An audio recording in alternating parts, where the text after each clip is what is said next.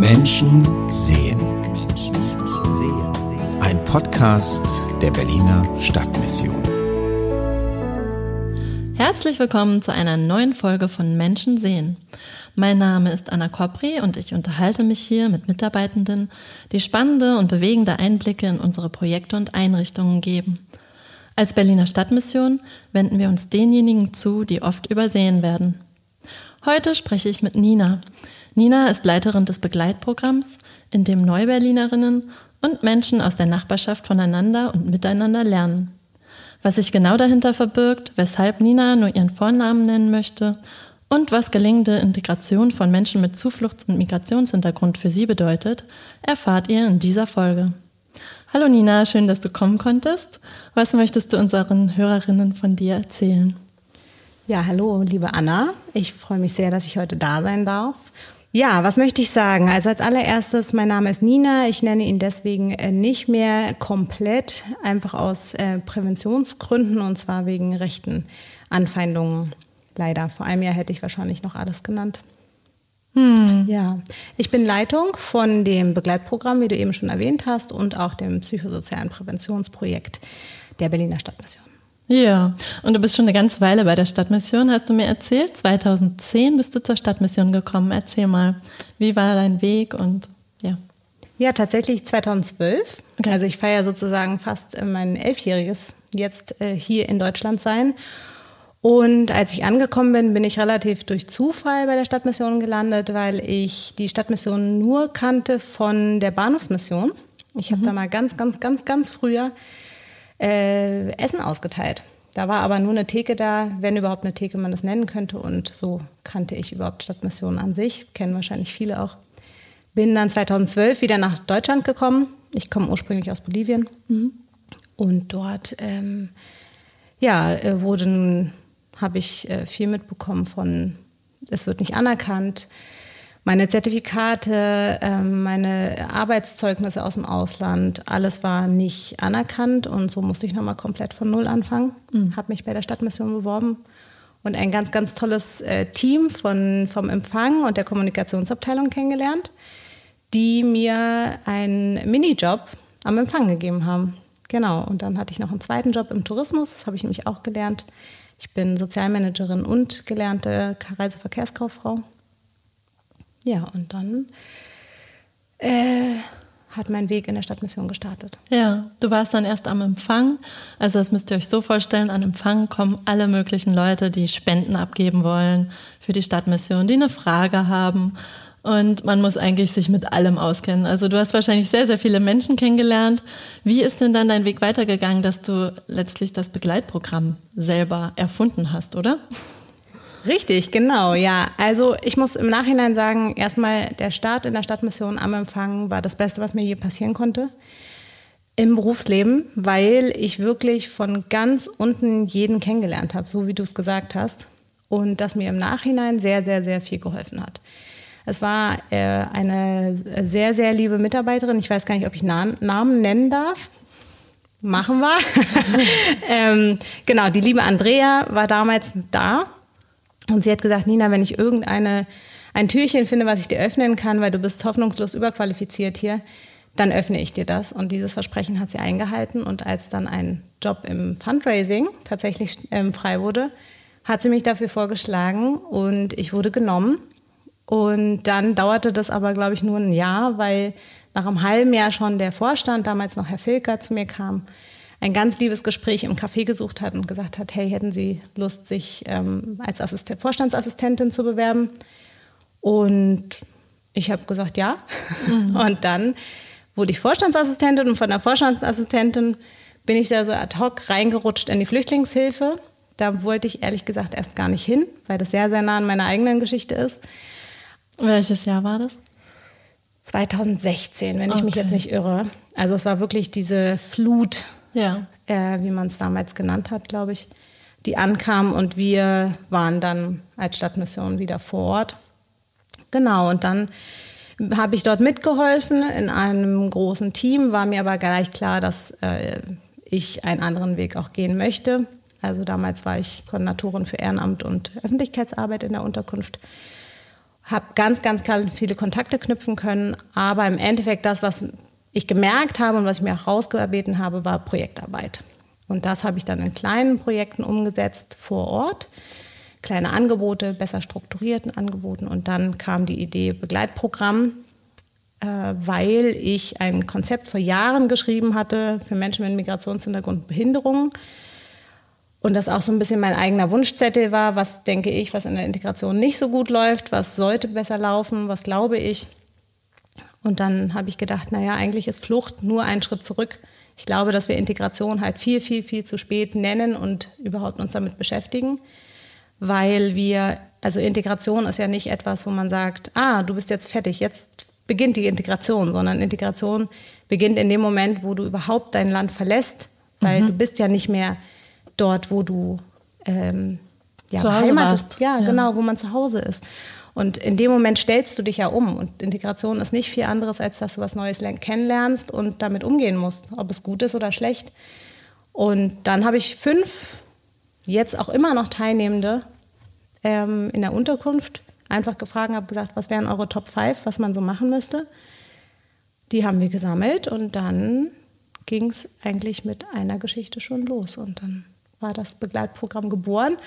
Vielleicht ganz kurz Begleitprogramm, ganz viele stolpern über diesen Namen, sagen, Mensch, es gibt doch heute immer so fancy Namen, alles in Englisch oder sonst was. Davon abgesehen, dass ich nicht so gut Englisch kann. ähm, es war, kam wirklich daher, dass ich gesagt habe, ich habe ein großes Problem mit diesem für mich doch immer hierarchischen Denken inter, innerhalb der Integration.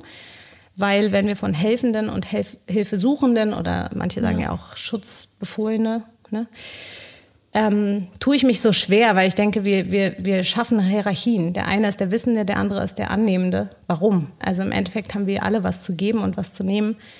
Deshalb war so aus dem Spanischen ist acompañar sowas, ne, so ich gehe mit jemandem, ich bin auf gleicher Augenhöhe. Dieses Wort habe ich im Deutschen gesucht und Begleitung, begleiten war das einzige, was mir vorstellbar war, als wir gehen Hand in Hand. Und ja. daher ist dann das Begleitprogramm draus geworden. Und du hast dann ein Konzept eingereicht, du hast ähm, dann auch die Unterstützung bekommen vom Senat, ne, dass die quasi einen großen Teil der Kosten übernehmen. Und wenn ich vom Begleitprogramm höre, dann ist das so ein ganz buntes Pot Potpourri, sagt man, glaube ich, von Veranstaltungen. Ihr macht große Feste, ihr macht Sprachkurse, ihr macht, ihr kocht zusammen, aber ihr helft den Leuten auch, eine Wohnung zu finden oder Unterlagen und so weiter. Erzähl mal du, also es ist ja gleichzeitig irgendwie auch Nachbarschaftstreff. Was macht für dich so das Begleitprogramm aus? Also ich glaube, das, was es ausmacht, ist die authentische Art, wie es geschrieben wurde und wie es umgesetzt wird. Es ist alles sehr niederschwellig angelegt. Es ist deswegen leicht zugänglich. Es ist aber auch schwer zu fassen, weil wir eben so viel machen. Aber also wenn man einmal das Begleitprogramm kennenlernt, als Ehrenamtlicher, als engagierter, unterstützender Mitarbeitern der, deren, ähm, gendergerecht, dann bleibt man irgendwie hängen. Mhm. Also man bekommt eine Verbindung und wir haben wirklich Leute, die in der Unterkunft waren, in der Mertenstraße, einmal um die Ecke des Büros, immer noch in Spandau. Die sind dann wirklich äh, teilweise in Unterkünfte gekommen, in Buch oder schon fast in Brandenburg und sind trotzdem hingekommen. Also diese Verbundenheit, das ist wirklich etwas, wo ich immer wieder absolut fasziniert bin und der Begriff, äh, ihr seid eine Familie für mich, ist genau das, was es auch sein sollte, wo ich gesagt habe, so stelle ich mir Integration auch vor. Nicht, wir nehmen einander was ab, ja, das ist ja auch oft ein großes Vorurteil, sondern wirklich dieses, wir sind eine Familie und in der Familie, ja klar, ne, es nervt einen, wenn ein Kind das Zimmer nicht aufräumt und man macht das zehnmal und 15 Mal und Mütter neigen ja auch dazu, ne, schnell mal dann zu machen. Aber genau das führt ja nicht zur Eigenständigkeit. Mhm. So. Und wir sind als Projekt einfach, wir sind da. Die Leute können drei Jahre nicht da gewesen sein und nach drei Jahren tut sich ein Problem auf und sie sagen, hey, ich gehe noch mal vorbei und wir sind einfach da und sagen, sag, was los ist und wir gucken, was wir tun können, gemeinsam. So, und nicht nur du oder nur ich. Und das ist toll. Und am meisten merkt man das bei Festen. Mhm. Also das interkulturelle Nachbarschaftsfest, was ja jetzt wieder nächstes Jahr umgesetzt wird, jetzt in ein bisschen anderer Form, aber ist auch wieder so ein Beispiel, wo man, wo wir wirklich als Mitarbeitende dann oft dastehen und sagen, also mit Tränen in den Augen und zugucken, wie die Leute das leben, was wir unter Integration, Gemeinschaft verstehen. Ja. Eine Familie finden. Also es ist das Besondere, wenn man hier ankommt und wirklich Menschen findet, mit denen man auf Augenhöhe connecten kann. Ne? Ähm, wir sind neulich mal im Gespräch über das Wort Integration gestolpert. Mein Verständnis von Integration war immer so, naja, wir zeigen euch jetzt mal, wie das hier so alles funktioniert in Deutschland und wie ihr euch hier am besten anpassen könnt und euren Platz finden könnt. Wenn du dein Verständnis von Integration beschreiben würdest, wie ist das? Also als allererstes denke ich, Integration ist ein Prozess, der uns ein Leben lang, also alle Betroffenen ein Leben lang begleitet. Das ist nicht irgendwann, dass wir ein Häkchen setzen und das ist vorbei, sondern wir werden uns tagtäglich damit auseinandersetzen müssen, egal in welcher Lebenssituation. Nummer zwei glaube ich, dass Integration oft missverstanden wird, eben genau das. Wir zeigen euch, ähm, weil es viel mehr ist, man lernt einander kennen und man lernt Dinge vielleicht auch kennen, die man überhaupt nicht nachvollziehen kann oder die einem unlogisch also erscheinen. Und manchmal muss man Dinge einfach aushalten und auch stehen lassen. Ein Beispiel ist zum Beispiel, also ist oft diese Frauenprojekte. Ne? Mhm. So dieses, wir holen jetzt mal die Frauen raus aus der Isolation. Isolation, das Wort höre ich ganz oft, verbindet man sehr schnell auch mit Frauen mit Kopftuch oder mit Frauen, die halt Kinder zu Hause behüten etc. Das gibt es auch nicht nur in anderen Kulturen, ne? das gibt es auch in der deutschen ja. Kultur. Aber dieses Sinnbild ist oft da. Ne? Wir haben ja ganz viele Bilder auch im Kopf, sobald man irgendetwas nennt. Ja. Und das ist es nicht immer. Man muss manchmal vielleicht aushalten, dass diese Frauen, was, was ist denn da ein, für ein Rahmen, den sie auch haben? Ne? Eine Frau, also in dem Beispiel ist zum also für mich immer dieses Ausschlaggebende, wir haben eine Familie und die hilft uns ja auch oft. In, gerade in anderen Kulturen ist die Familie eine viel, also hat eine viel größere Rolle. Und wenn man dieser Frau sagen würde, hey, du gehst jetzt, also wir, für unser Verständnis wäre Integration dann, du komm, wir zeigen, wir, du lernst Deutsch, du gehst in den Deutschkurs, du ähm, erlernst einen Beruf, du wirst berufstätig, vielleicht machst du auch noch Karriere oder engagierst dich ehrenamtlich noch irgendwo, so wo ist das Konstrukt mitgedacht für, vielleicht geht die Familie da überhaupt nicht mit, hat sie dann zusätzlich Probleme mit der Familie? Was ist mit den Kindern? Geht der Mann mit? Wenn der Mann nicht mitgeht, was wird denn dann aus den Kindern? Haben wir einen Kita-Platz? Und so weiter und so weiter. Das bedeutet, dieses komplett, dieser Rahmen, der ist ja überhaupt nicht gegeben dafür, dass die Frauen sagen würden, juhu, das äh, ist das, was ich immer wollte. Ja. Ne? Und das, da finde ich einfach, also ne, ein Beispiel, wie gesagt, nur genannt, Integration bedeutet nicht Adaption, sondern Integration bedeutet für, für mich, wir lernen uns kennen, wir halten Dinge aus, die wir vielleicht überhaupt nicht gut finden oder nachvollziehen können. Und trotzdem tolerieren wir, dass die anderen anders sind. Und anders ist, dieses Wort anders ist so negativ behaftet. Das dürfte es nicht sein. Das wäre, finde ich, ein Ziel der Integration, zu sagen, ich bin anders und das ist völlig wertungsfrei. Weder besser noch schlechter, aber anders ist einfach anders. Ja. Und das mal stehen zu lassen. Das heißt, wir sehen uns wirklich gegenseitig, wir lassen uns stehen in dem, wie wir sind, wo wir herkommen, wie wir funktionieren. Ähm, wo siehst du da die Chancen für Menschen, die in Deutschland geboren werden, wurden, ähm, wirklich mit Menschen auf Augenhöhe in Kontakt zu gehen? Ihr erlebt das ja tagtäglich, ne? Also bei euch sind Nachbar, Menschen aus der Nachbarschaft da und die arbeiten zusammen mit den Leuten aus anderen Ländern, die hier hergekommen sind. Wie können die sich gegenseitig bereichern, wenn die das wirklich schaffen, sich auf Augenhöhe zu begegnen? Ich glaube, es gehört eine große Portion Mut dazu, zu sagen, ich gehe drauf zu und suche die Begegnungsorte, wo ich Leute finde, die nicht in meiner Community sind. Mhm. Und das kann ja auch sein, äh, ich höre Hip-Hop gerne und ich lerne nur Leute kennen, die Hip-Hop gerne hören. Ne? Also das ist ja nochmal fernweg von der Nationalität. Sondern einfach den Mut zu haben, okay, ich lerne was Neues kennen und dann auch den Mut zu haben, Fehler zu machen. Also es gibt Leute, also es gibt ja eine Riesendebatte jetzt über, wie darf ich wen nach was fragen, wie darf ich wen wie benennen und so weiter. Und da ist jeder völlig anders gestrickt. Und ich glaube, das ist auch eine große Herausforderung für beide Seiten zu sagen, ich habe die Toleranz zu sagen, der andere darf Fehler machen. Das ist okay. Manche finden, woher kommst du, vollkommen in Ordnung. Und manche können sich total darüber aufregen. Und dieses, diesen Mut zu haben, Fehler machen zu dürfen, ich glaube, das ist ganz, ganz, ganz wichtig. Ja. Und dann kann man auch wirklich voneinander lernen oder miteinander connecten. Gibt es eine Geschichte von einem Menschen, der bei euch so angekommen ist im Begleitprogramm, die dich berührt hat oder die dich berührt? Also prinzipiell muss ich sagen, gibt es natürlich ganz, ganz, ganz viele Geschichten.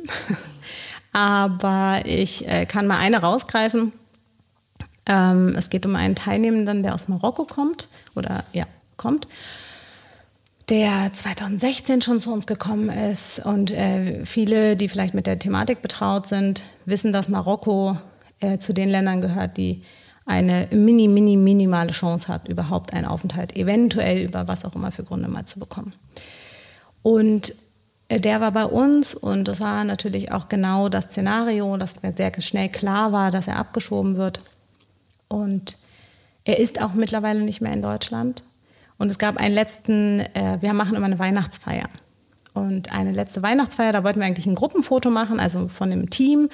Und dann sprang er so dazu und in dem Moment ist man manchmal ja auch so, dass man denkt, Mensch, hallo, wir wollten jetzt gerade ein eigenes Foto machen. Und er war aber noch mit drauf und wir haben uns auch tierisch gefreut, da standen da alle Arm in Arm. Das Foto wurde gemacht und er hatte danach auch gefragt, ob er das haben darf. Wir natürlich klar. So, und dann musste er dann Deutschland verlassen, ist mittlerweile in einem anderen Land und wir haben auch immer noch Kontakt. Das ist auch etwas von, von dem Begleitprogramm, wo wir auch sagen, wir sind ganz zeitlich da. Das bedeutet, wir begleiten auch Leute weiterhin, wenn sie abgeschoben wurden in anderen Ländern, wie auch immer mit Anbindung und so weiter. Wir waren also noch im Kontakt und er schrieb mir irgendwann und dann habe ich ihn irgendetwas gefragt, ich weiß gar nicht mehr was und er meinte, ja, ähm, ich habe immer noch in meinem Portemonnaie das ausgedruckte Foto von damals von der Weihnachtsfeier und ich bin euch so unendlich dankbar, dass ihr einfach da wart. Ja. Und das war ein Moment, wo ich dachte, wow, also nach so vielen Jahren nicht mal mehr im gleichen Land zu sein und trotzdem noch diese Verbindung zu haben, das hat mich schon sehr gerührt. Ja. Das heißt, ihr begleitet Menschen, die hier ankommen, wirklich so nach ihren eigenen Bedürfnissen, ne? was sie gerade brauchen wie ist das mit dem Glauben? Das ist ja bestimmt auch spannend. Also die Stadtmission ist ein evangelischer Verein und die Leute kommen aus allen möglichen Kulturen und auch religiösen Backgrounds. Wie bezieht ihr das in eure Arbeit ein? Also prinzipiell muss man sagen, dass es einfach kein Thema ist. Mhm. Und das nicht im negativen Sinne, sondern einfach bei einem interaktiven Kochen zum Beispiel, Frühjahr 2016, 2017, wo ja alles noch in den Kinderschuhen steckte, war es so, dass dann zum Beispiel die Christen haben gebetet vom Essen und die Muslime sind oben ihr Gebet sprechen gegangen. Und das wurde einfach stehen gelassen. Also es war völlig unkommentiert, das war einfach klar. Und so muss ich sagen, immer wieder, wenn ich mit Leuten ins Gespräch komme, von Teilnehmenden und auch von Ehrenamtlichen, aber besonders von Teilnehmenden, ist immer wieder dieses, dass ich merke, Glaube ist das Einzige, was jeder mitnehmen kann auf der Flucht. Das hast du einfach dabei. Und das hilft unfassbar vielen Menschen. Also wie viele haben mir gesagt, und auch ich selber kann davon sprechen, hätte man so viele Situationen im Leben nicht überstanden, wenn man nicht diesen Strohhalm noch gehabt hätte, der ein so ein kleines Lichtchen gibt und auch eine Struktur. Man darf nicht vergessen, das sind gerade in anderen Religionen ja auch die Struktur, also wo jetzt ne, die zehn Gebote mir einfallen würden, ne, im Christentum sind bei anderen ja andere Strukturen da. Und das ist ja auch immer dieses, wo, wo Menschen, die nicht glauben, also es gab es natürlich auch oder gibt es bei uns im Projekt, ne, Leute, die nicht an, an eine Religion glauben, oft auch die Frage war genau, ne, also was ist es, was, was hält ein? Und da gehen wir auch in die Diskussion. Oder Diskussion finde ich immer ein bisschen negativ, aber in die Kommunikation. Also die gibt es, aber ich habe das nicht mitbekommen als was Unangenehmes, sondern einfach als ein Interesse beiderseitig. Vielleicht ist der einzige Unterschied nur, dass in anderen Ländern oft gefragt wird, was glaubst du oder an was glaubst du? Und in Deutschland ist oft dieses, glaubst du? So, das ist vielleicht der einzige Unterschied. Mhm. Ja. Aber auch da lasst ihr euch einfach gegenseitig stehen und versucht voneinander zu lernen oder miteinander zu lernen und zu gehen. Absolut. Also wir hatten jetzt das interreligiöse ähm, Fastenfest, äh, letzt, dieses Jahr war es, genau weil die orthodoxen Christen, evangelischen Christen und die Muslime äh, zusammen gefastet haben, also im gleichen Zeitraum. Und das haben wir gemacht. Und ich habe nicht nur Positives äh, im Vorfeld gehört. Also es gab viele, viele, die äh, mir gesagt haben, oh, und von sowas halte ich nicht so viel. Nicht mal intern vom Projekt, sondern auch extern. Viele, viele, die ähm, ja gesagt haben, sie haben das noch nicht so, das ist noch nicht so ihrs. Ne? Ja. Und ich habe trotzdem gesagt, ich möchte das machen. Und äh, jeder, der mich kennt, weiß ja auch, wenn ich mir was in den Kopf setze, dann ziehe ich das durch und äh, mache auch manchmal Sachen, die vielleicht andere noch nicht gemacht haben und kritisch sehen. So ist ja auch das Begleitprogramm eigentlich nur entstanden. und das war eine unfassbar schöne Stimmung auf diesem Fest. Und es war ein ganz tolles Miteinander. Und äh, jeder hat von jedem Essen probiert. Und also kann ich immer nur zu einladen. Religion ist was, das hält Menschen. Und der Glaube ist einfach mitnehmbar. Was ja. ganz Tolles. Und es war Verbindendes, selbst wenn man nicht der gleichen Religion angehört. Ja, ihr helft Menschen hier Fuß zu fassen mit ihrem kulturellen Background, mit ihrer persönlichen Identität. Wie helft ihr den Menschen hier auch aktiv die Gesellschaft mitzugestalten? Ja, also aktiv selber mitgestalten. Wir haben gerade bei unserem letzten Nachbarschaftsfest genau dieses Thema gehabt. Und zwar, es wird ja immer von Teilhabe gesprochen.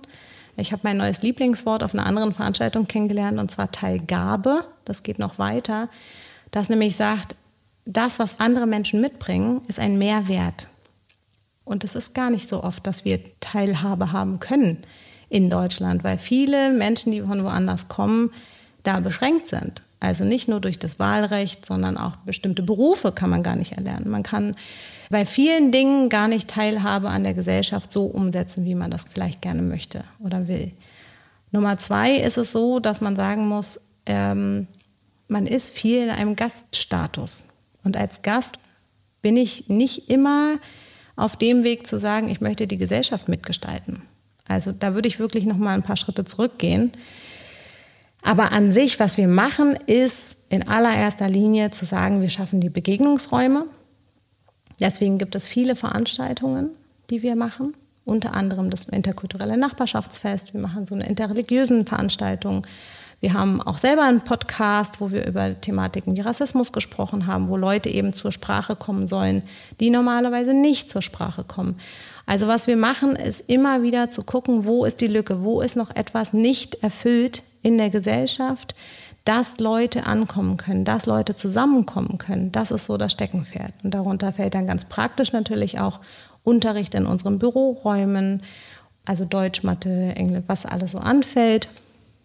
Es sind aber dann auch Vorträge, die wir zum Beispiel gerade hatten wir letztens über Genitalverstümmelung, häusliche Gewalt, eine Veranstaltung. Es werden Ehrenamtsschulungen abgehalten, dass auch die Ehrenamtlichen mitgenommen werden, äh, weil das ist natürlich auch ein Geben und Nehmen. Dann haben wir gerade ein Sommerprogramm, wo wir gemerkt haben, wenn Kitas zu sind, dann ist man ja auch sehr, sehr dankbar darüber, wenn man sag ich mal, noch äh, Orte hat, wo die Kinder bespaßt werden und man selber auch. Und das ist super gut angekommen. Also dann haben wir eine Aktivität für die Kinder und die Frauen können dann, oder meistens sind es halt Frauen, sind wir mal ganz ehrlich, so mhm. sieht es halt noch aus in der Gesellschaft, die mit den Kindern kommen. Wir haben relativ wenig Väter. Also nicht nur bei der Kultur jetzt. Ne? Also ich meine, prinzipiell, glaube ich, ist das eine gesellschaftliche Sache. Und ähm, dann gab es zum Beispiel Henna und Fingernägel lackieren, solche Geschichten, dass man auch das Gefühl hat, man hat was für sich selber gemacht. Und wir haben so einen kleinen Kaffeebetrieb mittlerweile bei uns, was auch toll ist, weil die Nachbarschaft einfach reinkommen kann. Also wir bieten wirklich so die, ähm, die Verbindung zwischen Gesellschaft oder ja, ich würde mal sagen, so der prinzipiellen oder allgemeinen Gesellschaft und Nachbarschaft zu den Menschen, die ja, wie, hast du es genannt, Neuberliner sind. Genau, auf der Schwelle. Und wir sind schon so ein bisschen der Zeigefinger für die Politiker. Also wenn wir merken, irgendwie da läuft es noch nicht, dann kommt Begleitprogramm und sagt so, hallo, wir hätten noch eine Idee, das. Aber wir sind nichts obendrauf. Wir brauchen nicht noch das zehnte Beratungsangebot oder so. Da gehe ich weg. Das mhm. ist Begleitprogramm, geht wirklich in die Lücken und gibt da praktische, niederschwellige Abhilfe. Ja, also auf der einen Seite ermöglicht ihr BerlinerInnen äh, wirklich Menschen kennenzulernen und auch sich anzufreunden und dann wirklich zu sehen, okay, vielleicht hatte ich doch ein paar Vorteile, die jetzt nicht auf alle Leute zu treffen oder so. Auf der anderen Seite habe ich gehört, dass ihr euch auch politisch engagiert, dass ihr in Gremien seid, zu Teilhabe, Mitbestimmung und so weiter. Gibt es davon was Spannendes zu berichten? Oh ja, also das hat sich tatsächlich in den letzten zwei Jahren, würde ich sagen, so, also ja, ist es dazu gekommen, dass wir immer mehr politisch auch mit als Wissensvertreter eingeladen wurden. Wir sind mittlerweile im Partizipationsbeirat. Wir haben das Netzwerk Demokratie mitgegründet. Ich bin da auch Sprecherin. Und was kann man daraus Spannendes sagen? Also ich glaube, für mich einmal ist es sehr, sehr spannend zu sehen, dass wir noch sehr, sehr viele Stellschrauben in der Gesellschaft haben. Es ist für uns insgesamt auch sehr spannend zu sehen, dass wir ähm, sehen, was bedeutet eigentlich Politik? Ne? Also wie können wir auch Politik weitergeben an die Teilnehmenden und Ehrenamtlichen? Weil ich glaube, das ist doch noch heutzutage etwas so Politik, das sind Politiker, man, man regt sich mal drüber auf, man macht das mal nicht. Also wenn man nicht wirklich in die Thematik Politik reingeht, sind viele oft eher jetzt nicht so, dass man sie unbedingt dazu bekommt. Also wir hatten dann auch Einladungen ins Abgeordnetenhaus zu kommen oder in den Bundestag oder so. Und das waren immer schon mit Vorbehalt ne, von den Leuten, weil sie das auch gar nicht so gekannt haben. Und da auch jetzt selber, dadurch, dass man in den Gremien drin ist, dass man einen ganz anderen Zugang bekommt, ganz andere Informationen ja auch erhält, und mit ganz anderen Thematiken auch zu tun hat, auch gerade was Strukturen betrifft, dass es eben nicht so ist, dass man sagen kann, ach, das gefällt mir nicht und jetzt bin ich im Gremium drin und jetzt wuppen wir das und dann wird es geändert, mhm. sondern dass äh, die Gesellschaft und gerade in der Politik Strukturen herrschen, die eben genau so ein Wahlsystem vorgesehen haben und warum es vielleicht auch, wenn Partei Y äh, gerade regiert, dann nicht sofort sagen kann, das setzen wir um, weil es eben ein bestimmtes System gibt. So, und das auch selber zu verstehen, weiterzugeben, ist schon sehr interessant. Also auch da schafft ihr Verbindungen zwischen Politik, zwischen ähm, Menschen mit Flucht- und Migrationshintergrund und auch da den Bedürfnissen, ne, dass da weitergedacht werden kann, gesellschaftlich was noch umgesetzt werden kann. Ihr habt viele Ehrenamtliche bei euch, hast du erzählt. Unter anderem, um Nachbarschaftshilfe zu machen, habe ich verstanden. Ne? Ihr helft irgendwie Leuten beim Umzug und so weiter. Ähm, wenn da jetzt jemand zuhört in, aus Spandau oder Umgebung, der Lust hat, sich bei euch zu engagieren, was äh, braucht ihr gerade für Leute? Also was für Leute ladet ihr ein zu euch? Genau, also wir ähm, brauchen natürlich, man braucht immer ehrenamtlich Engagierte, ganz klar. Und was brauchen wir? Also was ganz, ganz, ganz dringend für uns ist beim ehrenamtlichen Engagement, sind wirklich nochmal UnterstützerInnen, die bereit sind, äh, Unterricht zu geben. Und vor allem haben wir jetzt auch gerade nochmal gemerkt, äh, bei den Jüngeren, also bei SchülerInnen, die eben Thematiken haben. Zu Hause wird äh, die Heimatsprache gesprochen und in der Schule wird dann eben Deutsch oder außerhalb des Hauses wird dann Deutsch gesprochen. Und diese Bilingualität ist ja einfach schwieriger. Also das wissen wir alle, dann, dann dauert es halt einfach länger mit der Sprache und wenn man da Unterstützung hat, eben für Schulkinder bis zur sechsten Klasse beispielsweise, dann ist das fantastisch. Handwerklich begabte Menschen könnt ihr auch gut gebrauchen, hast du erzählt. Richtig, genau. Ja, wir äh, punkten immer damit, dass wir alles selber machen. Ja. Und ja, im Moment brauchen wir wirklich händeringend Leute, die äh, gerade zwei ganz frische Projekte, die wir im Kopf haben und leider noch nicht umgesetzt haben, handwerklich zu unterstützen. Super. Also wenn ihr Lust habt, meldet euch bei Nina. Alle Infos wird es in den Shownotes geben. Das Projekt wird ja teilfinanziert. Ihr braucht trotzdem noch viele Spenden. Wofür zum Beispiel braucht ihr Spenden? Also wir brauchen Spenden, vielleicht kurz erklären. Prinzipiell ist es so, dass wir im Begleitprogramm und auch beim psychosozialen Präventionsprojekt ja beide ein Büro haben, wo wir uns natürlich auch gegenseitig unterstützen aber gerade im Begleitprogramm oder im Büro wir darauf bestehen, dass die Menschen Deutsch reden. Das hört sich manchmal ganz gemein an, ist aber noch nie, kann ich jeden beruhigen, es ist noch nie negativ aufgefallen, überhaupt nicht im Gegenteil, sondern deswegen haben wir mittlerweile 40 Nationen bei uns vereint, weil wir eben nicht lastig sind in eine Sprache. Das passiert nämlich schnell, wenn man sagt, wir haben hier einen Arabisch sprechenden oder einen Farsi sprechenden oder Tigrinya sprechenden äh, MitarbeiterInnen, dann ähm, ist logischerweise die Community schneller da. So, und das äh, wollen wir immer umgehen. Deswegen, egal ob man nur Hallo oder Tschüss sagen kann, bitten wir darum, übe dein Deutsch, weil hier kannst du es üben. Mhm. Wenn du mhm. nach Hause gehst, wirst du es wahrscheinlich nicht machen. So. Und äh, da rede ich auch von mir selber. Also als ich hier war, ähm, ne, also man muss sich sehr zusammenreißen, zu Hause nicht seine Heimatsprache zu sprechen. Und das ist auch vollkommen in Ordnung, finde ich. Aber wenn man, wenn es einem gerade hilft, ist es doch besser. Deshalb großer Bogen. Und zwar äh, ist es trotzdem so, dass wir natürlich, wenn es um schwierige Themen geht, ne, jemand hat äh, sein, seine Anhörung, die muss vorbereitet werden oder es sind schwierige Thematiken von Trauma etc., dann braucht man einfach Sprachmittler. Und dafür brauchen wir Geld, weil das kostet Geld und das ist nicht immer, ähm, ja, es reicht nicht immer. Ja. Gerade jetzt in, dem, in der neuen Welle oh, gab es ja auch wieder einfach viele Sprachen, die nicht abgedeckt waren. Ja. Also wenn ihr unterstützen wollt, dann könnt ihr einfach auf das Spendenformular gehen, das ist auch in den Shownotes und dort ähm, Integration oder Menschen mit Flucht eingeben und dort Geld hinspenden. Ihr braucht auch immer viel Geld für Lebensmittel, hast du mir erzählt, weil ihr ganz viel mit den Menschen kocht und euch über Kochen einfach äh, begegnet und miteinander verbindet und ins Gespräch kommt. Ja, wir sind schon am Ende von unserer Folge. Ich danke dir ganz, ganz herzlich für das Gespräch, Nina. Und ich danke auch euch fürs Zuhören. Wenn ihr gerne mit uns gemeinsam für Menschen da sein wollt, die oft übersehen werden, dann ja, seid ihr herzlich eingeladen, euch bei der Stadtmission auch ehrenamtlich zu engagieren, zu spenden. Vielleicht findet ihr sogar in unserer Jobbörse einen Job, wo ihr dann unsere mitarbeitenden äh, Kolleginnen werden könnt. Ja, alle wichtigen Infos gibt es auch auf unserer Homepage berliner-stadtmission.de.